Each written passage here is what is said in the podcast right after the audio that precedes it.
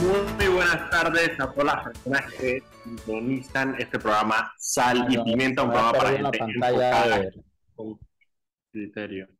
¿Se te perdió la, la pantalla? Había perdido la pantalla de Radio Panamá y yo que ay, la había no encontraba, no podía desmutear y no, no sé si estabas conectado o no. Sentí temor. Terrible.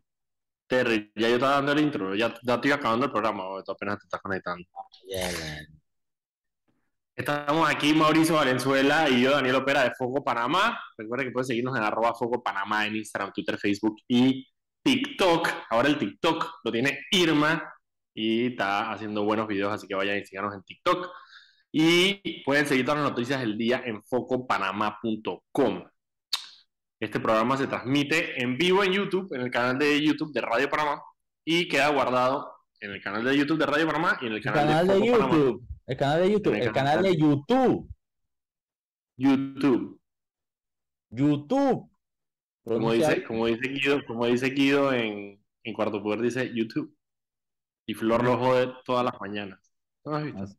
No, muy Ahora no estoy escuchando radio. Sí, saludos, saludos, saludos, saludos a Flor, que ya tiene, ya tiene, ya tiene bebé. Bebé. Felicidades, Flor, por el bebé nuevo. Por el bebé. Eh, ok, hoy vamos a tener un muy buen programa porque tenemos, no sé todavía si tenemos dos invitados. De seguro tenemos un invitado, no estoy seguro si tenemos dos invitados. vamos a estar hablando con... primero, no estoy seguro si Daniel Lombana se va a conectar porque eh, ya salió el informe de la OIT sobre el tema de la caja del seguro social y obviamente él es nuestro experto residente en temas segurísticos, eh, así que nos iba a hablar un poco informe.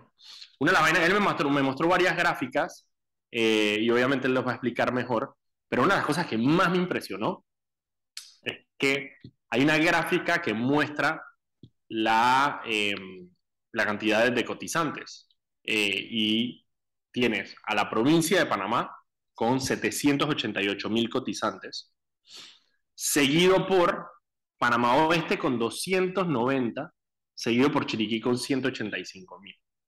Eh, de ahí te vas hasta abajo, hasta la provincia, de, eh, hasta la comarca en Verá, que tiene 3 mil. O sea, es absurdo lo centralizado que está, digamos, nuestra fuerza laboral en temas de cotizantes.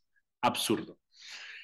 Y la otra es la pirámide, obviamente, que también no voy a explicar, pero básicamente la gente no está pariendo, Frank. Y cuando la gente no pare, la pirámide poblacional se invierte y entonces la gente dura hasta más tiempo y no hay suficientes bebés naciendo que vayan a entrar después a la fuerza laboral. Para ah, la gente cree que eso es relajo, pero Alemania tuvo que abrir su frontera a un poco de ah, migrantes porque no estaban pariendo.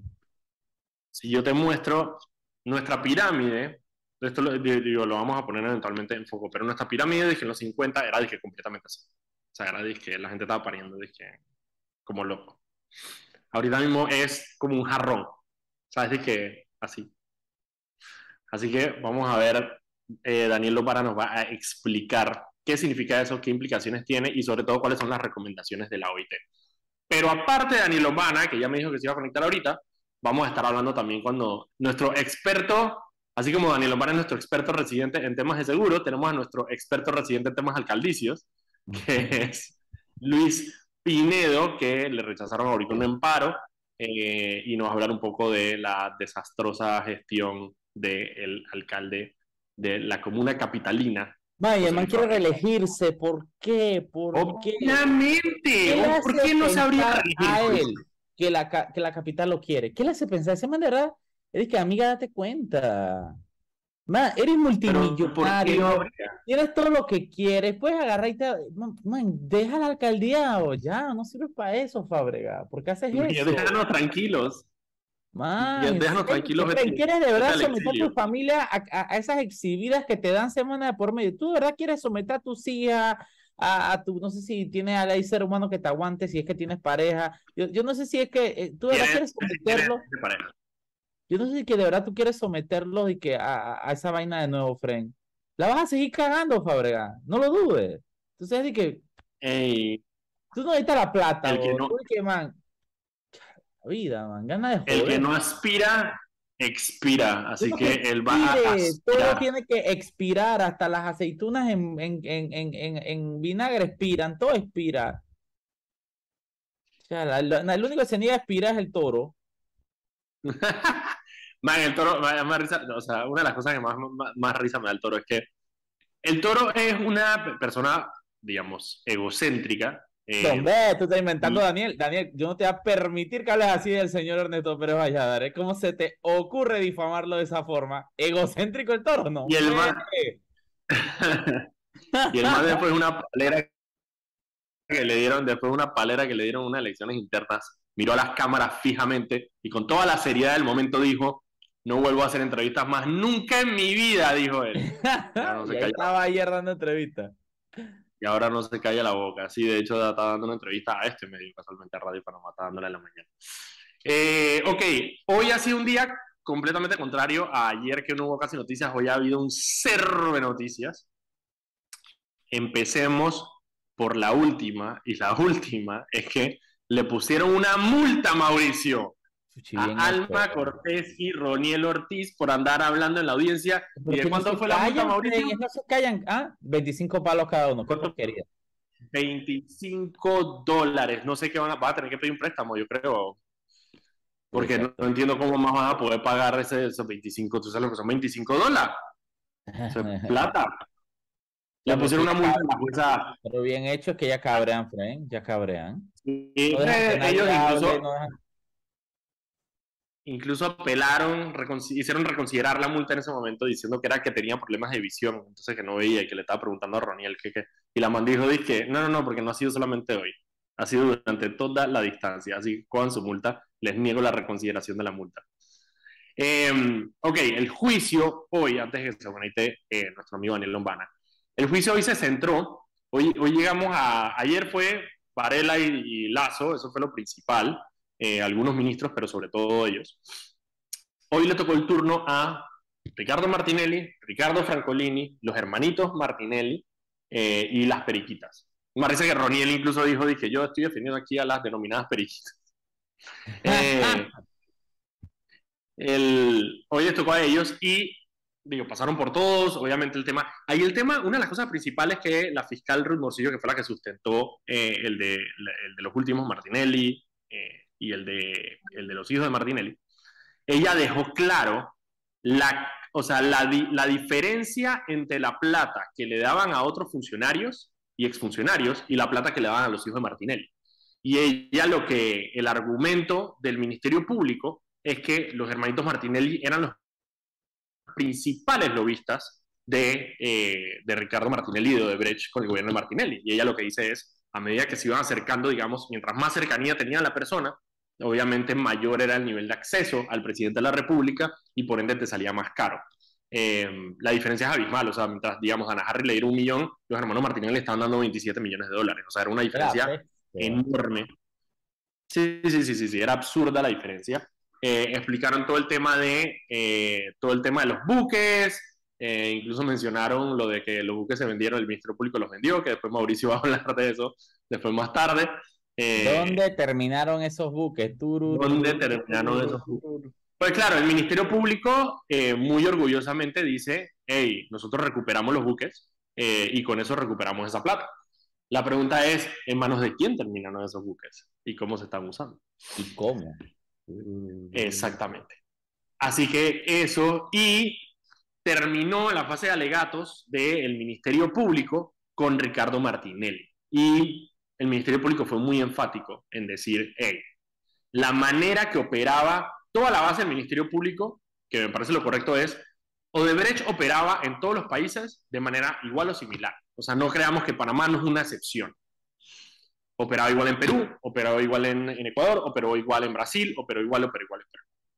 Y una de las cosas que dice, eh, que, sustenta el Ministerio Público, es que al final de cuentas ellos necesitaban tener el acceso al presidente de la República, porque esa era la manera en que ellos se podían garantizar no solo los contratos, sino facilitar cualquier problema que tuvieran durante la ejecución de los, contratos.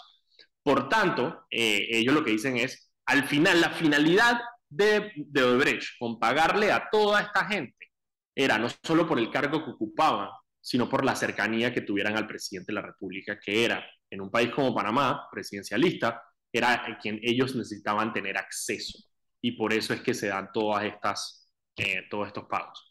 Eh, Así que eso fue la sustentación del Ministerio Público. Después, cuando terminó el Ministerio Público, le tocó el turno a el querellante, que es ese señor que vemos ahí, que es Carlos eh, Muñoz Pope, eh, que él representa al Estado, porque el Estado es víctima en todo esto, obviamente por el tema de los sobrecostos, toda esa plata que se movió salió de, del Estado, y el gobierno tiene que poner a un querellante, eh, designar a una persona que representa, digamos, al Estado panameño, para que si las personas son encontradas culpables, el Estado panameño entonces después pueda salir a pedirle esa plata. Es decir, esa plata que tuvieron ellos, que fue ilegalmente eh, obtenida, tiene que regresar al, al, Estado panameño y por tanto necesitan a un querellante ahí.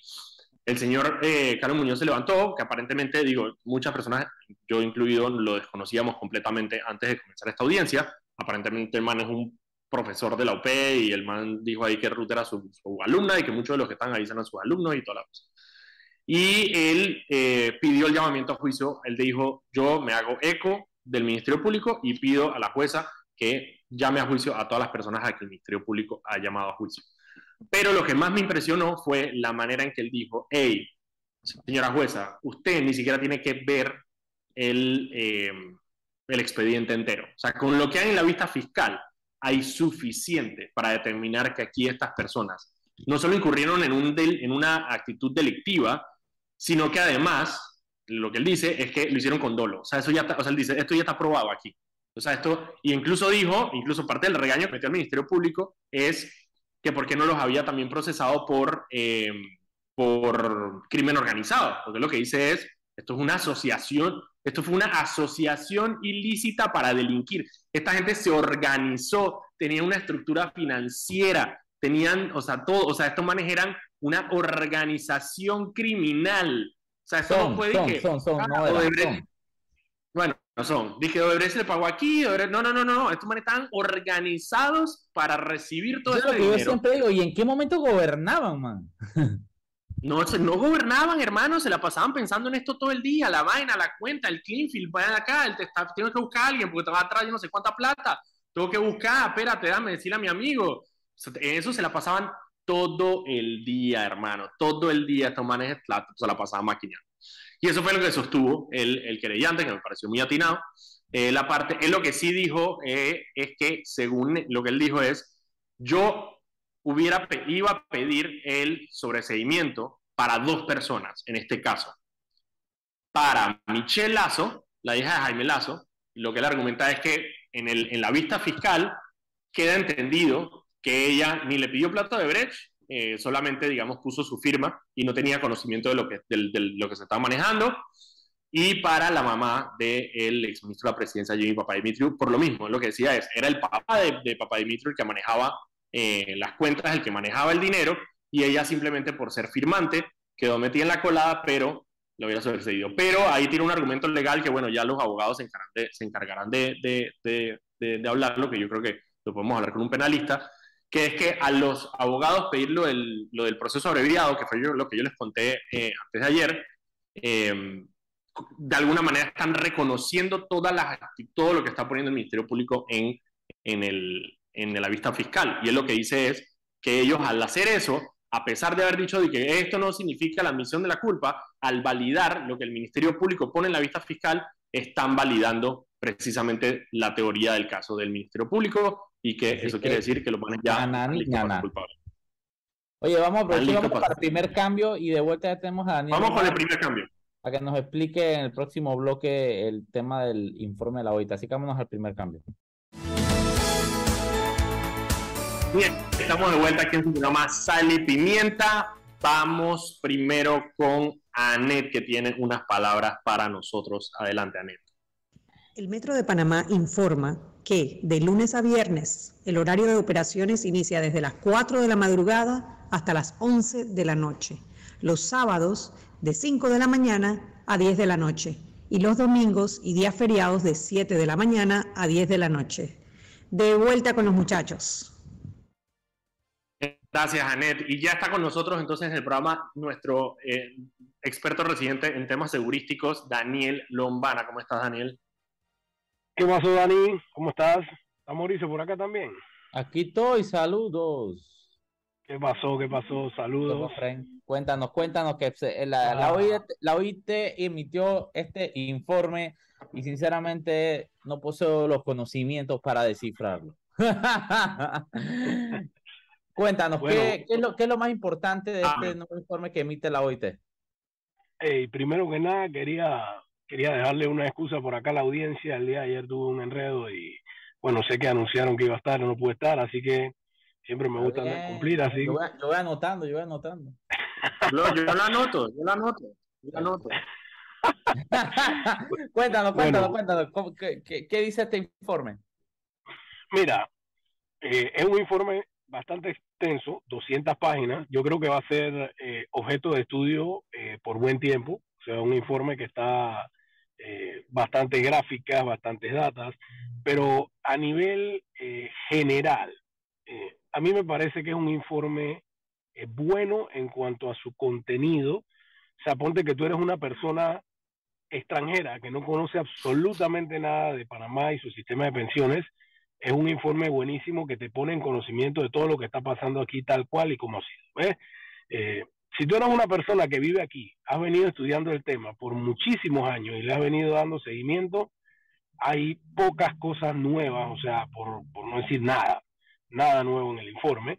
Eh, eh, la parte, digamos, que, positiva es que ya lo dijo alguien más que no fuera un gobierno panameño, pues, que era lo que tal vez algunas personas querían escuchar, eh, un ente imparcial, un ente internacional, alguien que venga y nos revise y nos diga lo que ya sabemos y conocemos.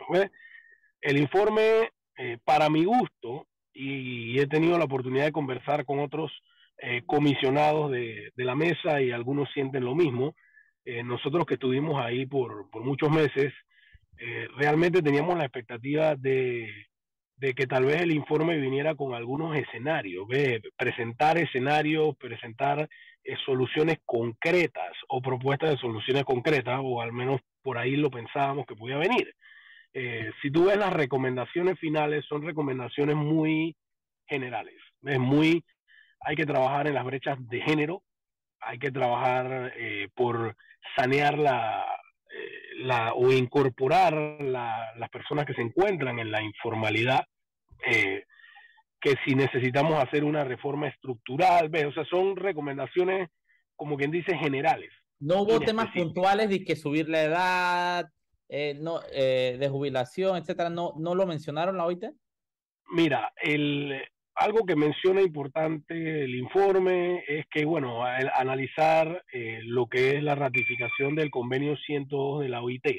El convenio 102 de la OIT eh, tiene algunos parámetros relacionados con los que, con lo que es la, eh, los parámetros del sistema de pensiones. Entre esos, que la edad de jubilación pudiera subir hasta 65 años, o sea, no lo pone como obligatorio, sino lo pone como un tope, que se sugiere que sea hasta ahí, eh, entre otras cosas, y eso es como lo más, digamos así, indirecto que yo pude eh, percibir. O sea, claro, le dijeron que adopten esto, eh, ratifiquen esto, y dentro de esto está un, sí, ajá, una recomendación de, de, sí, sí, es una, es como una indirecta tal vez. sí, una indirecta. Se ratifiquen el convenio 102 y, y, bueno, vean lo que hay ahí y trabajen sobre eso y, y adáptense a lo, a lo que tiene la OIT ahí. Eso es es más que nada la recomendación general.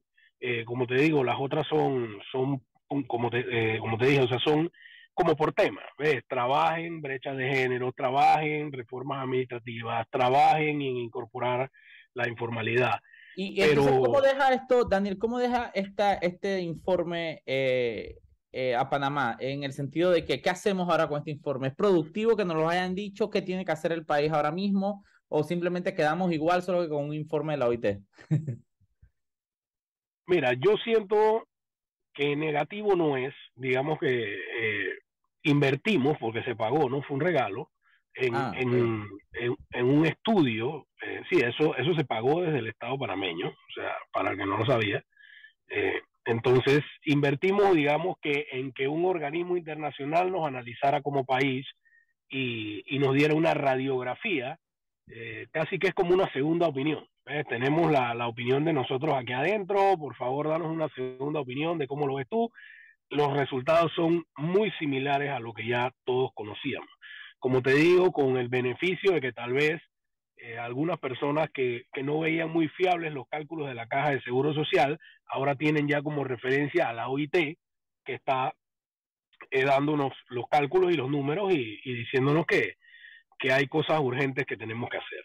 Eh, esto prácticamente... Básicamente es, básicamente es una visión una visión que la gente, digamos, es más fácil que todo el mundo esté de acuerdo en la visión, a lo que había antes pudiera ser, ¿ves? Pudiera ser, o sea, eh, parte de lo que se quería con, con, este, con este informe era como, sí, allanar un poco las diferentes visiones, las diferentes ideologías.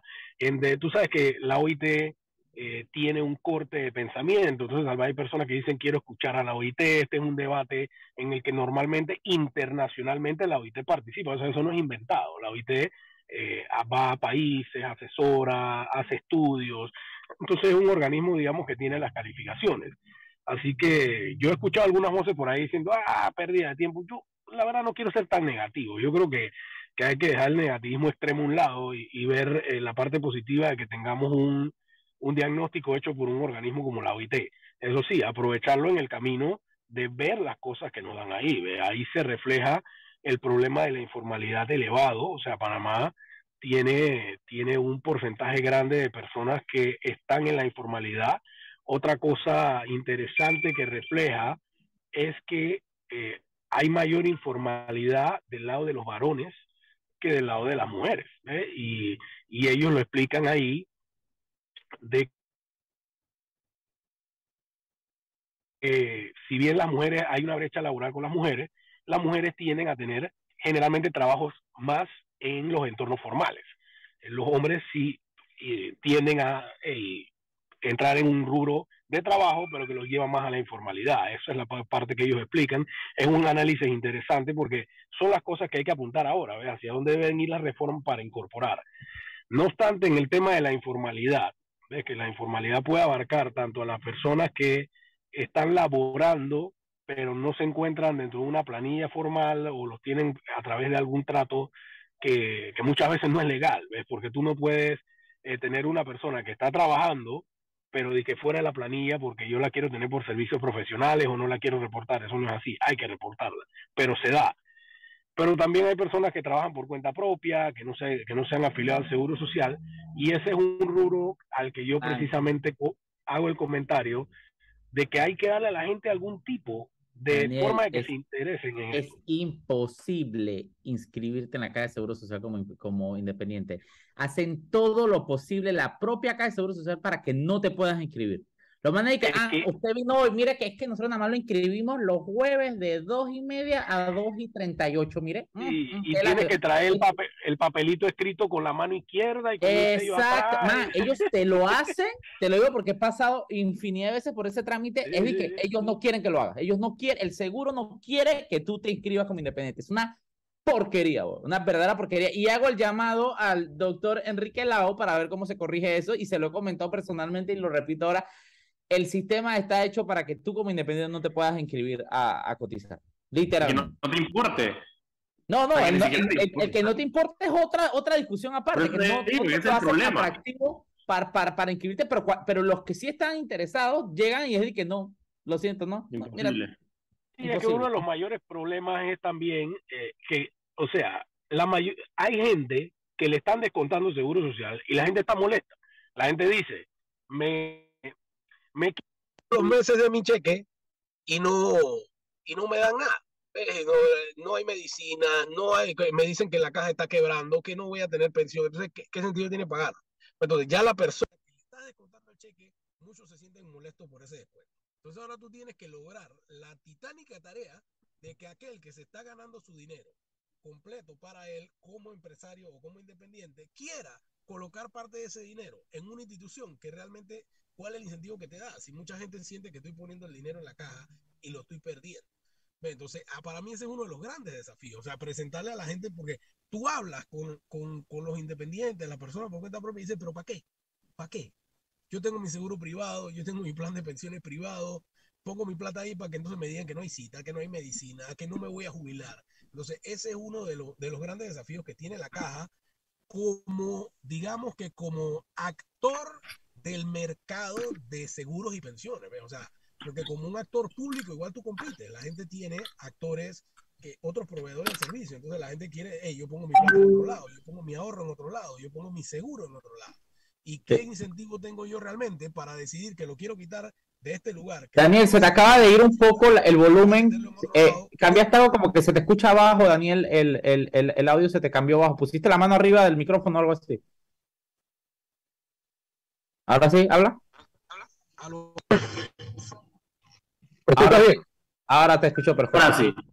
Sí, por el Bluetooth del carro, no sé, algo aquí se enredó. Sí, lo que tú estás diciendo es el tema de los incentivos, es lo que yo decía. O sea, una cosa es lo difícil que es el trámite para las personas que están interesadas, pero digamos, incluso si hicieras el trámite eh, fácil, habría personas que no estarían interesadas. Y lo que hay que hacer es precisamente incentivar a esas personas que no están interesadas en cotizar porque, porque consideran que no les benefician absolutamente nada, atraerlos. Daniel, porque cómo tú haces que la gente se interese en un sistema que está colapsado, es lo que decía Daniel Lombana, ya, porque, está colapsado, en el que no hay medicinas, en el que te dicen que está quebrado, el que, en el que no hay ni siquiera cifras reales, en el que, man, es, es difícil, es un trabajo de comunicación serio, es como un trabajo para... Hace lo, que, hace lo que hizo hace lo que hizo Steven Girón, te gastas un pogotón de plata en una campaña publicitaria que diga humanizándonos y ya solucionas todos los problemas.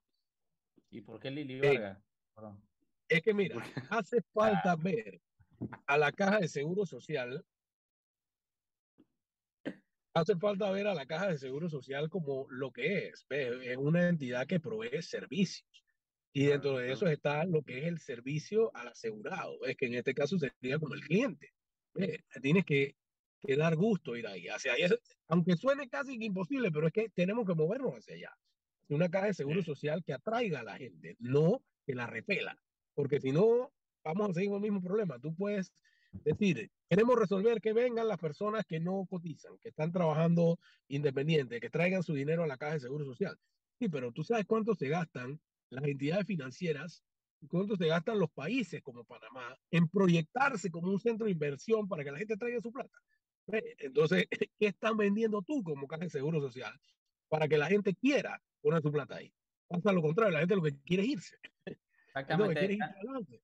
Muchísimas gracias, Daniel Lombana. Eh, oiga, aprovecha y mete tu cuña. Eh, Daniel está eh, aspirando a ser precandidato independiente por el circuito 8-4 me imagino que estás en tu recolecta de firmas ahorita mismo. Si alguien te quiere firmar, ¿cómo haces? Echa el cuento. Sí, hermano, de hecho, sí, por eso me agarraron el carro porque venía saliendo aquí de Panamá Viejo de, de, visitar a una persona y una casa. Estamos acá recolectando firmas. Miren, le agradecemos a todos los que nos puedan respaldar con nuestra precandidatura Circuito 84. Daniel Lombana, se puede eh, llamarme, escríbame mi WhatsApp 6618 3094. 6618 3094 o puede entrar directamente a la página tribunalcontigo.com. Ahí lo hace directo, le toma cinco minutos y nos puede dejar su firma para ayudarnos. En este momento nosotros estamos calificando entre los tres primeros lugares del circuito 84. Así que con su firma nos, ayuda a seguir logrando ese objetivo para estar en la elección de 2024. Brutal, Daniel, brutal. Mil gracias por acompañarnos el día de la tarde, noche de hoy y sigue, te dejamos para que sigas recolectando tus firmas allá en el circuito. Muchas gracias por la explicación, que ese es un tema complejo y de seguro si es que el gobierno se, se digna en, pronunciarse al respecto, te tendremos nuevamente hablando del tema. Eh, y con esto nos vamos a un cambio, regresando al cambio tenemos a Luis Pinedo que nos va a hablar sobre ¿Cómo está la vaina en el municipio? ¿Y qué le pasa a Fábrega? Fábrega, déjanos vivir. Así que bueno, vamos. Fábrega, expira, expira. Exacto. Vámonos a un cambio. Y estamos de regreso aquí en este programa Sal y Pimienta, un programa para gente enfocada con criterio de lunes a viernes a las 6 de la tarde aquí por Radio Panamá 94.5. Y antes de ir con nuestro invitado del día de hoy, que es nuestro gran amigo Luis Pinedo, primero tenemos unas palabras de parte de Anet. Adelante, Anet.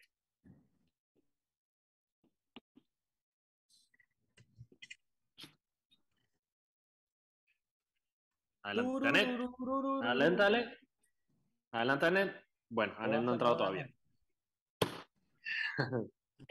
No, no lo puedes porque te multan. Em, mira, bueno, ahora de hecho, hablando del metro, hoy pusimos una noticia de la, ya pusieron la primera viga rodante del metro en la línea 3. Villa Rodante, eso es donde va el riel. Donde va el riel arriba, sí. O sea, ellos ya tienen los pilotes y están, empezaron a poner la primera donde va el monorriel. En el sector de San Bernardino, que no sabía que existía. San, Bernardino. es el área más caliente de Arraiján, Fren, allá la peste. ¿Serio? Fuso, San Bernardino no es relajo. pensé que eso era de que, que el área caliente de Arraiján era de que el Tecal. No, no, San Bernardino, nada más por decir el nombre ya te robaron. no más decirlo ya, ya, ya, no tengo zapatillas.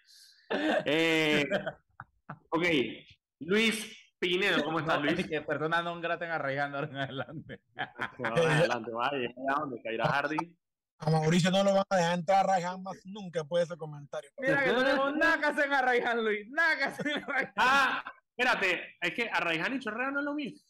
No, no es lo ya, mismo. Eh, estos manes están perdiendo. Ustedes no solo están perdiendo su entrada, están perdiendo hasta el rating allá. a mí me da risa joder a Mauricio con eso, porque como él, se, él se ufana tanto de su chorreiranidad. Chorreiranidad. Chorreiranidad. Apréndete el término, un término, un término creado por el respetable Raúl Osa. Eso sí, eso, sí, eso sí es respetable, carajo, Raúl Osa. Eso es verdad. Luis Pinedo, ¿cómo estás? Bien, bien. Eh, yo quiero decirles dos cosas antes, antes de la primera pregunta. Una es que ustedes invitan pura gente buena. Mira, Daniel Lombana es el diputado que está con nosotros en ese circuito buscando firmas. Eso, eso, eso, y bueno, dos, me gustan, me gustan. Y dos, cuando le mandé el mensaje a la ciudadanía de lo que había pasado, lo que ustedes me entrevistaron, y la respuesta de la gente eran igualito a lo que ustedes dijeron. Ayala, pero ideano, vivir, dígale a ese hombre que no dé, ¿hasta cuándo? Y la gente, la respuesta, yo se las mando y ustedes se mueren de la risa. pero es, verdad, es lo que yo digo, Luis, es lo que yo digo, más, de verdad Fábrega se para en la mañana y que, wow, la ciudad me quiere. No, hermano, no. Cool, pues la cagaste, ya, vete para tu casa, no tienes que estar charla, el problema quiere estar ahí ladillando, no me no, no, no, esto no, esto no, esto, esto nosotros, estamos pagando un pecado, de, un pecado así como de unas generaciones anteriores y que los manes que estamos pagando un karma, bueno. Una vez así lo... estamos pagando, estamos pagando el karma de haber tenido, es que esa silla, desde que Maggi Correa se sentó en esa silla, esa silla está, mira, tiene una, tiene una, una maldición indígena ahí esa vaina. Sí, está está Pero bueno, Luis, cuéntanos, eh, hoy hay noticias nuevas, eh, la Corte negó un amparo eh, justamente sobre el tema del mercado del marisco. Explícanos un poco en qué consiste y qué significa esta decisión que tomó la Corte Suprema. Bueno, sí, no fue la Corte Suprema, fue el juzgado superior. Ah, bueno, pero sí, bueno, la Corte, ajá, sí, disculpa. Em, el, el tema es el siguiente, Mauricio, Daniel y a los oyentes de Radio Panamá, buenas noches.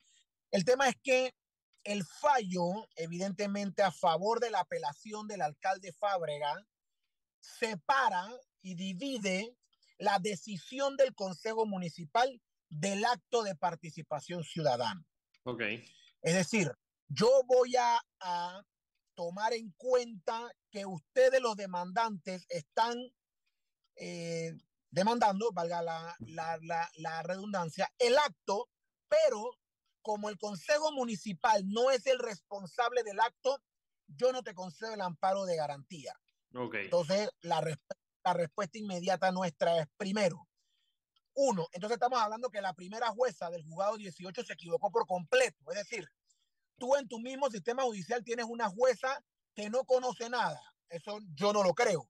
Dos, ¿cómo puedes separar el acto de participación ciudadana de la decisión del Consejo Municipal. Si uno se basa en la otra. claro, no puede, tú lo has dicho, no puedes tomar decisión si no hay una participación ciudadana. Entonces, esa separación técnica, no legal, porque no está puesto en la ley por ningún lado, le da el fallo a favor.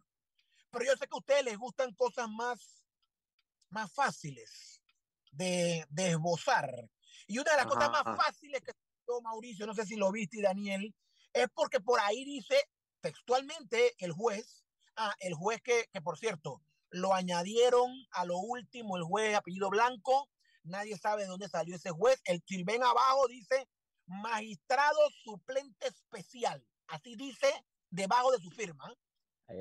Por ahí dice en el fallo, mira, la consulta ciudadana y la audiencia pública no es lo mismo, pero como se parece, no importa, el alcalde lo podía usar.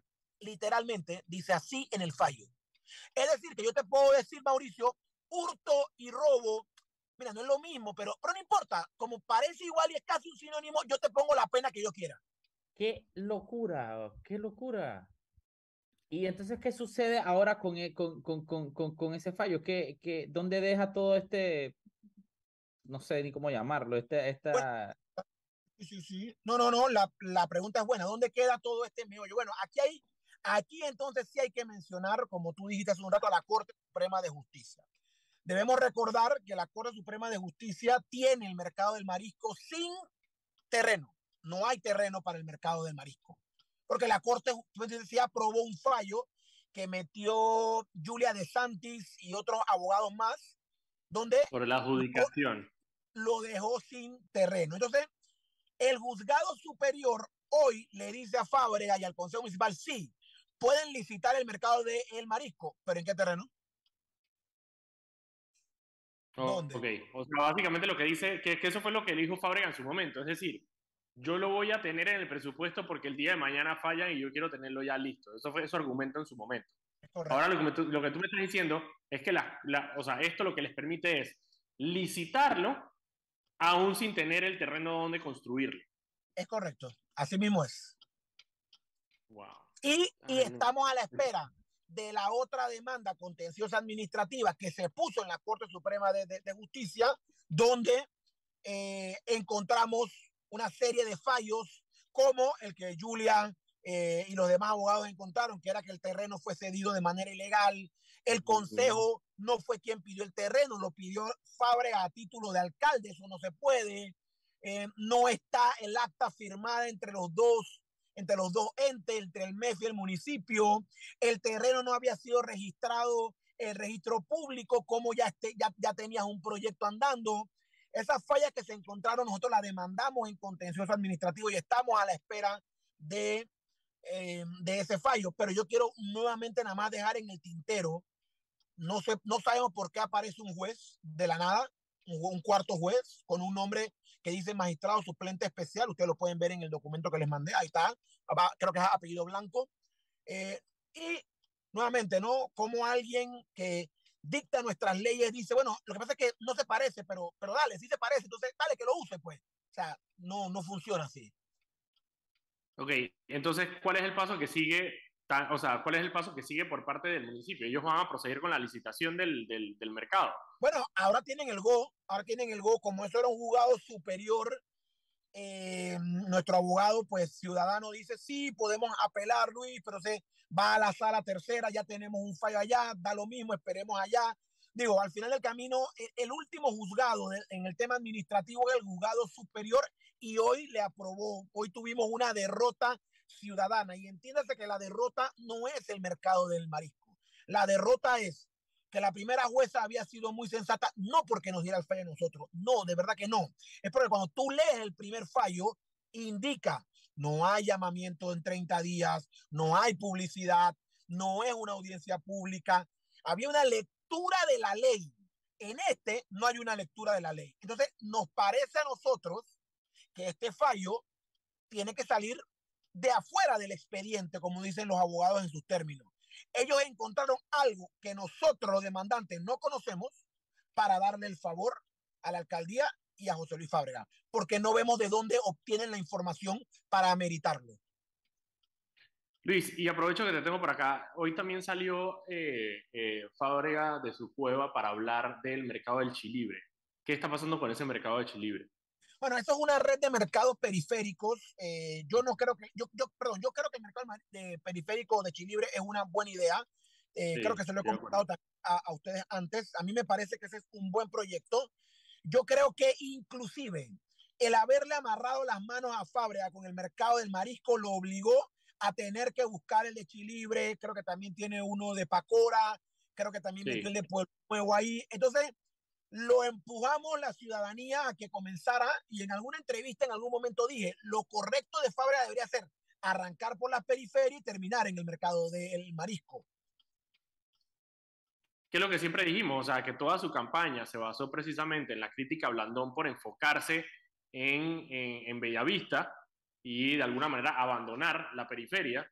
Y sin embargo, su insistencia con los megaproyectos siempre ha sido tema de la playa, tema del mercado del marisco, que se concentran precisamente en las áreas que él mismo criticaba. Eh, así que yo estoy de acuerdo contigo en el tema de, de, empujarlo hacia otras áreas, con cosas sensatas como el mercado, porque la última vez que también se empujó para otras áreas fue para la locura que se fumó de, de, del centro este para personas sin techo, que de nuevo es, es, lo mismo, es una excelente idea, me parece muy bien que el, que el municipio tenga esa facilidad, sin embargo el precio era una cosa absurda, absurda lo que se iban a gastar en ese, en, en, en ese tema. Eh, mira, son las 6 y 49, vámonos al cambio eh, y cuando regresemos seguimos conversando y terminamos de conversar aquí con nuestro amigo Luis Pinedo. Vámonos al cambio. Y estamos de vuelta con su programa Sal y Pimienta, un programa para gente enfocada con criterio. Antes de irnos con eh, la conversación que estamos teniendo con nuestro amigo Luis Pinedo, vámonos con Anet que tiene unas palabras para nosotros. Paso a paso se construyen los cimientos de la línea 3 una obra que cambiará la manera de transportarse de más de 500.000 residentes de la provincia de Panamá Oeste, Metro de Panamá, elevando tu tren de vida. De vuelta con ustedes, muchachos. Muchísimas gracias. Oye, Daniel, yo quería aprovechar eh, que tenemos a, Luis Pinedo, que Luis Pinedo, aparte de ser un ferviente luchador por eh, transparencia municipal, eh, aparte está aspirando justamente a aparecer en la papeleta como alcalde por la vía independiente. Y quisiera que nos cuentes, Luis, cómo va eso, cómo va el tema de la recolección de firmas, cómo ha sido. Ahí estamos viendo que de la nada salieron unos aparecidos ahí en esa, en esas venas de firmas con eh, que eh, por ahí está aquí Iván Blaser, Frank. ¿De dónde descarado salió Iván Blaser? Yo tengo un leve, recuerdo de Iván Blaser hace como 15 años haciendo como un sancocho en una barraca, una vaina así. Y ahora la Nelman y que. Oye, ¿cómo, cómo, ¿cómo va ese tema, Luis? Cuéntanos, por favor. Bueno, primero quiero de, darte las gracias por la oportunidad eh, y decirte que yo estoy disfrutando mucho el proceso porque este proceso es un trailer de una campaña oficial y un trailer de una gestión alcaldicia. Yo no comprendo cómo pueden existir alcaldes que queden metidos en su oficina.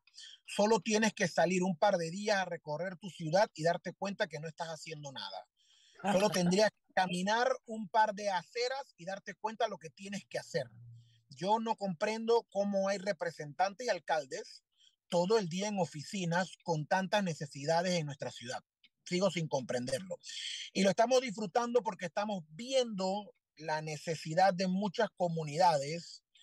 Y también lo estamos disfrutando, Mauricio y Daniel, porque de las frases que más hemos escuchado es, ¿sabes qué, brother? Te voy a dar la firma, no me prometas nada, simplemente no seas como los otros una señora o, ¿sabes qué? Yo no te conozco, yo te voy a la firma, por el amor a Dios, no, no nos robes.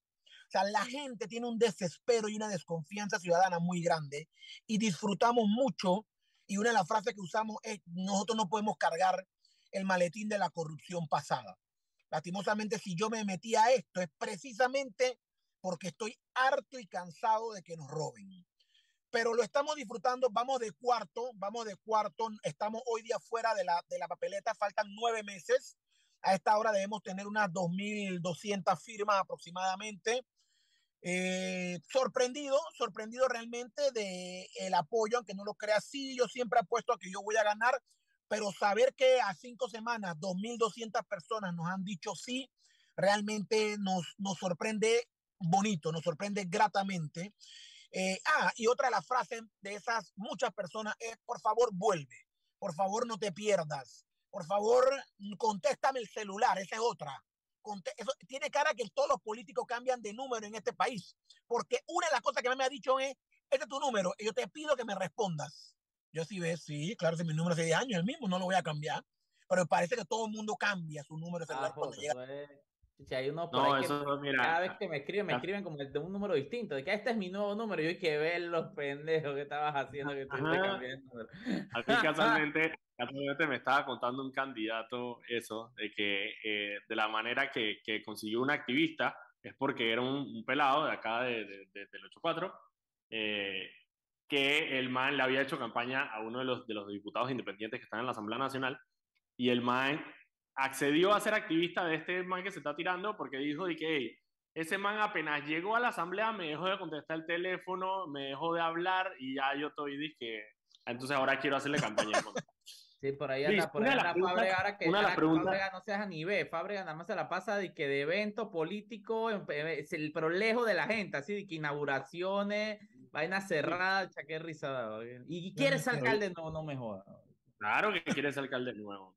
Luis, una de las preguntas que, tengo es, porque ¿cómo ve la gente si la gente sabe o, entiende más o menos cuál es el rol del alcalde, qué es lo que te dicen que, que, necesitan, las necesidades que tienen que digamos tú sabes que no son responsabilidad del alcalde, ¿cómo manejas esa situación con las personas que cuando vas a buscar la firma? Bueno, yo, yo llego aquí por la docencia ciudadana y me mantengo por la docencia ciudad, ciudadana. Yo a cada persona que le puedo explicar, yo vengo de, de Perejil. En Perejil recogí cuatro firmas que me pidieron ven a buscarla.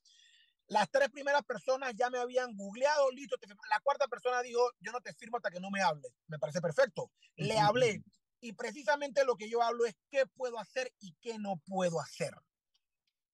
La vez pasada estaba en Juan Díaz, en, eso no es Ciudad Radial, está al lado, en Concepción, perdón. Estaba en Concepción en un evento donde habían bastantes personas y yo les dije, el representante que venga aquí y les diga a ustedes que les va a resolver eso, eso, eso, pregúntenle con qué alcalde, porque los representantes no manejan fondos. Así que si no manejan fondos no pueden resolver nada. La plata la maneja un alcalde y todos se quedaron así como que, ay, la, hey, fírmale este man, hey, fírmale, fírmale. ¿Por qué? Porque la gente quiere que le hablen con la verdad.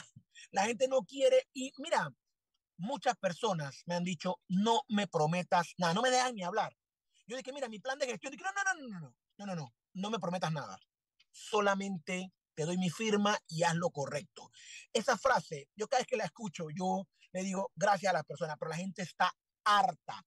Ahora, ojo, en esta misma pregunta, Daniel, importante saber, los problemas parecen ser los mismos en muchos lugares.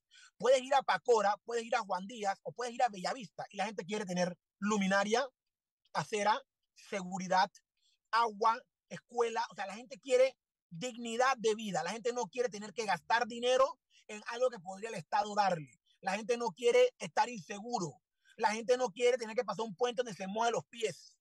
La gente quiere vivir como se ve, yo uso una frase mucho, de la puerta para dentro de tu casa cada quien vive como le permite su salario, pero de la puerta para afuera todos merecemos vivir igual. Las aceras deben ser las mismas, las calles deben ser las mismas, los parques deben ser los mismos. Estoy completamente de acuerdo. Yo creo que una de las personas te preguntaba era porque quizá, y yo pensando que muchas de las cosas, por ejemplo, ahora mismo que está el tema de la basura, por ejemplo, eh, mucha gente, digo, no, no tendrá la claridad sobre quién es responsable sobre el tema de la basura. Y yo asumiría que muchos porque la alcaldía en algún momento manejó la basura, todavía tiene esa noción de, ah, es que es el alcalde que tiene que recoger la basura. Eh, rapidito, antes de terminar, eh, eh, Luis, precisamente sobre eso, ahorita estamos viendo que el Consejo está tratando de tratar de meter de que la, autoridad ASEO le dé la responsabilidad de la basura al municipio de Panamá. ¿Cómo lo ves? Oye, si ustedes siguen a Abdiel Sandoya y a Willy Bermúdez, Willy Bermúdez recogió basura hace como dos meses con un camión rotulado con su nombre Abdiel Sandoya recogió basura la semana pasada con un camión rotulado con, con, su nombre. Mi pregunta es, ¿deben estar presos ambos? No. Señores, dejen el show. Vayan a recoger la basura, que la ley les permite recoger la basura. Willy Sandoya le pusieron su nombre sote a dos camiones y recogieron la basura. La transferencia de competencia es solo si quieres usar el presupuesto de la AUD. Dejen el show y vayan a recoger la basura que nos están dando. Con su guaqueo, desde ya está haciendo papelones, man. Bien dicho, Luis, muy bien dicho. Bueno, Luis, y ya en unos últimos segunditos rápido, ¿cómo si una persona te quiere firmar, cómo te contacta, cómo hace para que para darte la firma? Gracias por eso. Mi celular, el que no voy a cambiar, el que voy a seguir contestando siempre, 69679673. 69679673. Y si alguien está cerca del extra de los pueblos, voy para el extra de los pueblos y voy a estar allá afuera recogiendo firmas hasta las 10 de la, de la noche. Bueno, perfecto. Eh, y bueno, hasta aquí llega el programa de la noche de hoy. Mil gracias, Luis Pinedo. Seguramente te vamos a tener, eh, ya hemos invitado frecuente aquí en Sal y Pimienta. Eh, ya saben, y si alguien, ya yo estoy seguro que alguien está escuchando esto muy cercano al círculo de Fábrega, Déjalo ir, Fábrega, déjalo ir. Ya, ya. Expire. Por favor. Danos tranquilidad, Fábrega. Por favor. Así que bueno, muchas gracias a todos y recuerden que este programa se sube a YouTube en un rato. Mañana está en Spotify y va a haber clips de este programa en las redes sociales de Foco. Nos vemos y escuchamos mañana de 6 a 7 por Radio Panamá 94.5 FM. Chau, chau.